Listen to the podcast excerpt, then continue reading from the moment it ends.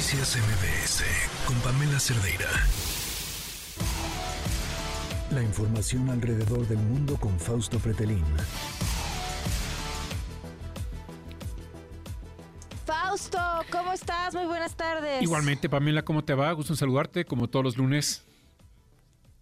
¿Cómo, cómo te ha ido? Yo sé que tú este, no, no puedes mover un pie en esta semana hasta que no escuches tu, tu horóscopo, pero, Claro. pero antes de eso, Lo estoy el, esperando. el tema que nos... Ahora sí que con un ojo al gato y el otro al garabato, que son el proceso electoral en Estados Unidos, sobre todo con la eh, sorpresiva eh, bajada de la contienda de uno de los gobernadores, de ¿cómo llamarlo? Pues más radicales. Mm, sí, más eh, conservadores. Por parte de los republicanos. El gobernador de Florida sí, ¿no? Porque además ha sido, es- es- me parece que es un Trumpcito. Sí, es una mala copia, ¿no? Cuéntanos, ¿cómo lo ves? Es una mala copia, eh, continuando con lo que tú mencionas. Creo que eh, a veces en la mercadotecnia política eh, es de librito el hecho que un candidato no puede ser una réplica del otro, porque pues todos se van con el original, ¿no? Es como un copyright, es, él tiene los derechos de autor.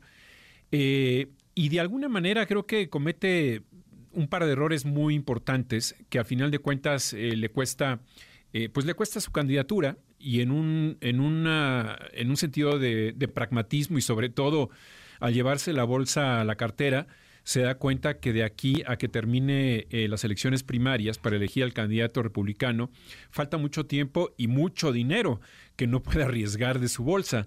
Eh, uno de los errores fue haberse peleado con la empresa Walt Disney, en donde eh, pues eh, estaba en la rebatinga de que no le gustaba que a través de Walt Disney se difundiera o se abriera esta empresa a un entorno mucho más del siglo XXI en temas de equidad de género.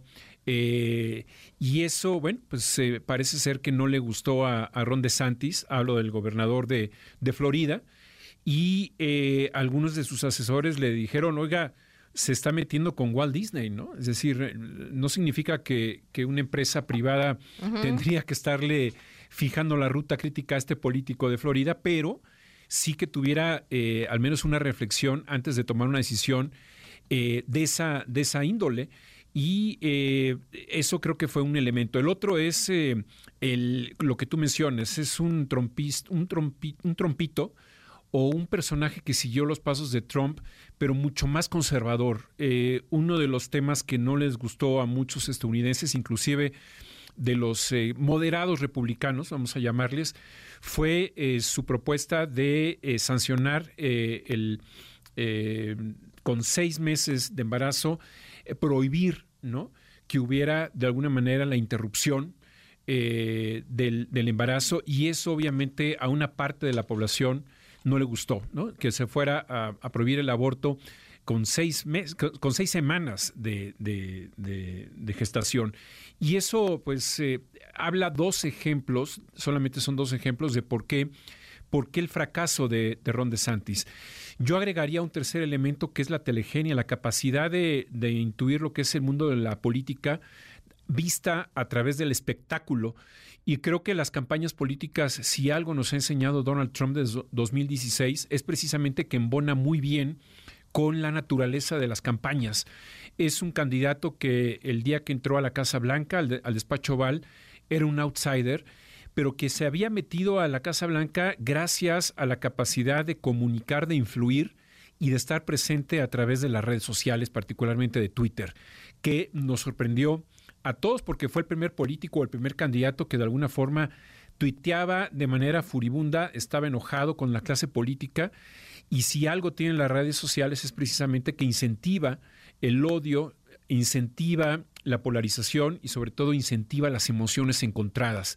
Y eso fue lo que de alguna manera dio la victoria a Donald Trump.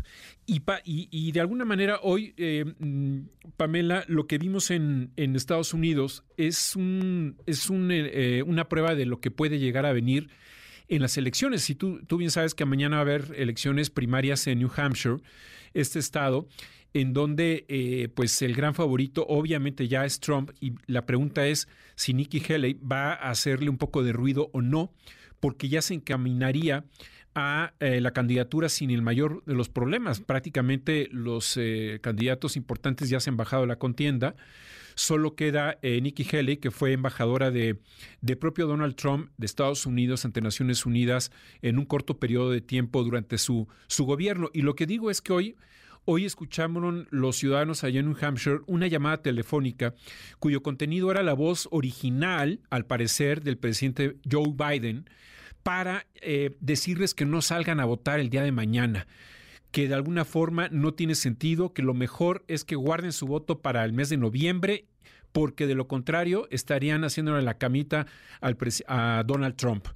Y en realidad no era una grabación real, era una grabación hecha con inteligencia artificial era un acto de mentira, precisamente, y, eso creo que va a ser, no sé si la constante, pero sí va a tener una cierta injerencia durante las elecciones en Estados Unidos y obviamente en gran parte de, las elecciones que se van a celebrar en el mundo, en donde en primera instancia lo que va a generar es confusión, en el sentido de que la mayor, la mayor parte de la población que no le gusta quizás comprobar con otros medios lo que se dice en un primer momento, puedan llegar a creerle. Es decir, escuchar en una llamada telefónica a, a, Biden, perdón, al presidente Biden diciendo no salgan a votar el día de mañana, creo que es, es impactante, por decirlo menos. Eh, es un entorno que no hemos vivido, que no se ha vivido en las elecciones y que poco a poco la inteligencia artificial va tomando espacio o va conquistando espacio en las áreas de la comunicación política, lo cual eh, pues pone en tela de juicio la, propia democracia. Es decir, si tú te fijas, eh, Pamela, la semana pasada allá en Davos, antes de que iniciara inclusive el foro económico, hubo un estudio en el sentido de que la primera preocupación de más de 1.300 empresarios que fueron encuestados por, pues por este foro económico de Davos es eh, las fake news, son las noticias falsas, es la inteligencia artificial aplicada a la elaboración y producción y difusión de noticias falsas, algo que de alguna forma los medios de comunicación pues eh, deberán estar al pendiente de lo que ocurre en este sector. Y yo digo que si las, las mentiras suenan a verdad como cuando, cuando lo, lo dice el, el, candidato Donald Trump, es decir, mucha gente le cree, pese a que es un personaje muy mentiroso, pues eh, como complemento a, eh, a estas eh, decisiones o estas palabras de Donald Trump, la inteligencia artificial puede ser la catástrofe para el entorno político de la comunicación, en el sentido de que la verdad prácticamente está cada vez más ensimismada o está arrinconada, siendo arrinconada por este tipo de tecnologías, Pamela.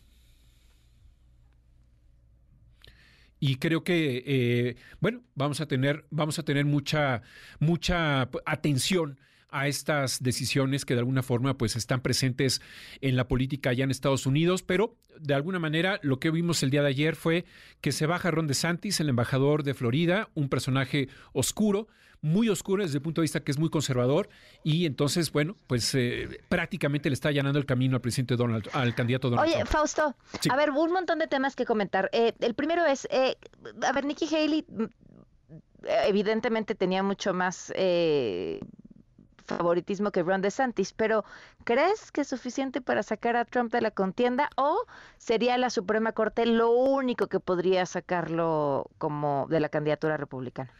Bueno, yo creo que hay dos elementos que tendrían que mm, orillar a la candidatura de Donald Trump. Uno, tú lo mencionas, es o son los 91 eh, juicios, 91 imputaciones judiciales que tiene en la espalda Donald Trump, eh, entre 10 y 15 son muy graves, particularmente la el interés que tuvo por cometer un fraude electoral y sobre todo también el asalto al Capitolio. Eh, y la otra es el sentido común, es decir, eh, que, que realmente estoy apelando a algo muy nostálgico, que era la democracia, es decir, la racionalidad que la gente, la mayor parte de los estadounidenses confíen de que no pueden elegir a un delincuente o al menos un personaje que está eh, a punto de alguna forma de ser declarado delincuente en algunos de los, de los casos. No se necesita ser un doctor en derecho para observar lo que ocurrió el 6 de enero de hace tres años allá en Washington, en donde todos vimos cómo hubo un asalto al, al Capitolio, algo inédito en ese país todos hemos visto que también intentó hacer un fraude electoral eh, eh, y eso de alguna manera pues debería de apelar, ¿no? La gente a decir, no podemos eh, votar por un delincuente para que sea nuestro presidente.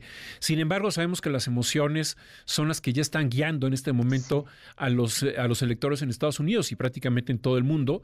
Y la verdad la verdad está pasando de moda, es decir, la gente ya está mejor, prefiere de alguna manera que le mientan y le mientan bien, porque eso vende mucho. Las teorías de las conspiraciones, como hemos visto a lo largo de estos años en Estados Unidos, sin más, eh, el, mejor ejemplo que a mí me ha impactado mucho fue aquel personaje que fue a una pizzería en Washington con un rifle para decidir sacar a supuestos menores de edad que estaban en el sótano de una pizzería, supuestamente secuestrados por gente cercana a Hillary Clinton. Eh, y hubo disparos. Es decir, el salto de las redes sociales a la realidad puede ser muy costoso. Oye, eh, Fausto, y la otra era esto que como estabas comentando, el tema de la inteligencia artificial. Eh, ¿cómo, ¿cómo, fue el tema en Davos? Presente en todas las mesas.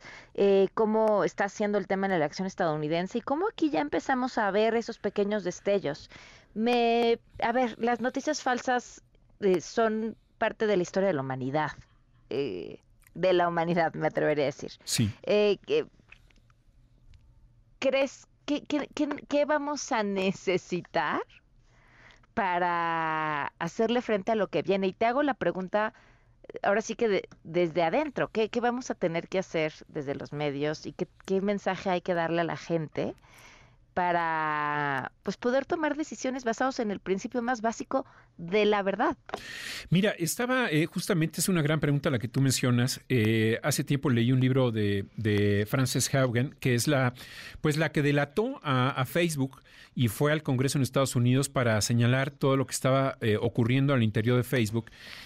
el libro se llama La verdad sobre Facebook y ella, Frances Haugen, decía que Facebook hacia el 2017, 2018, no recuerdo bien el año, tenía a 50 personas que se encargaban de comprobar las noticias en todo el mundo. 50 y 7 de ellos especializados en Estados Unidos. Es decir, 43 personas estaban muy pendientes de lo que ocurría en más de 200 países donde está Facebook. Eso significa que estaban mal atendiendo. Uh, a un sinnúmero de, mal, de falsas noticias que estaban siendo incrustadas en las redes sociales. Y yo creo que con eso respondo a tu pregunta. Yo creo que los medios de comunicación necesitan ahora a más personajes que se encarguen rigurosamente de verificar los datos. Es decir, creo que ya ganar la noticia en las páginas web, ya eso fue, eh, digamos, al inicio de este siglo, fue la constante, era de alguna manera la novedad, ¿no? De de que X periódico o X estación de radio quería ganarle la, primicia a, otras, a otros competidores. Creo que eso ya, ya no se debería de, incentivar, sino en realidad lo que debe de existir es un grupo de personas expertas que de alguna manera investiguen si, la, si, la, si las noticias que se están difundiendo son reales. En un momento en donde el siglo XXI nos enseña que las imágenes dicen más que las palabras o la gente lee menos y ve más imágenes y si con inteligencia artificial seguía mucha gente, eh, perdón, si se está haciendo, fabricando noticias a través de inteligencia artificial, se está manipulando mucho. Hoy en día, eh, hacia el mediodía, por ejemplo, eh, la principal noticia de Washington Post era precisamente el tema de inteligencia artificial y hablaban y recordaban de una noticia en Taiwán en donde un político, a través de inteligencia artificial, a un político lo ponían entrando a un hotel junto con una mujer, ¿no? Y eso de alguna manera se convirtió en un escándalo y le costó mucho trabajo demostrar que, no era él, que se había creado un, a través de inteligencia artificial. A lo que voy es que con los grandes avances tecnológicos se puede mentir con una enorme facilidad y golpe dado, como dice el viejo proverbio, ni Dios lo quita. Híjole, qué, qué interesante y sí va a ser el tema de este año. Pues Fausto, presenta tú tu sección favorita de este. Ya viene, ya. Claro, después de la tuya. Por supuesto, ya está. Ah, bueno, eso sí.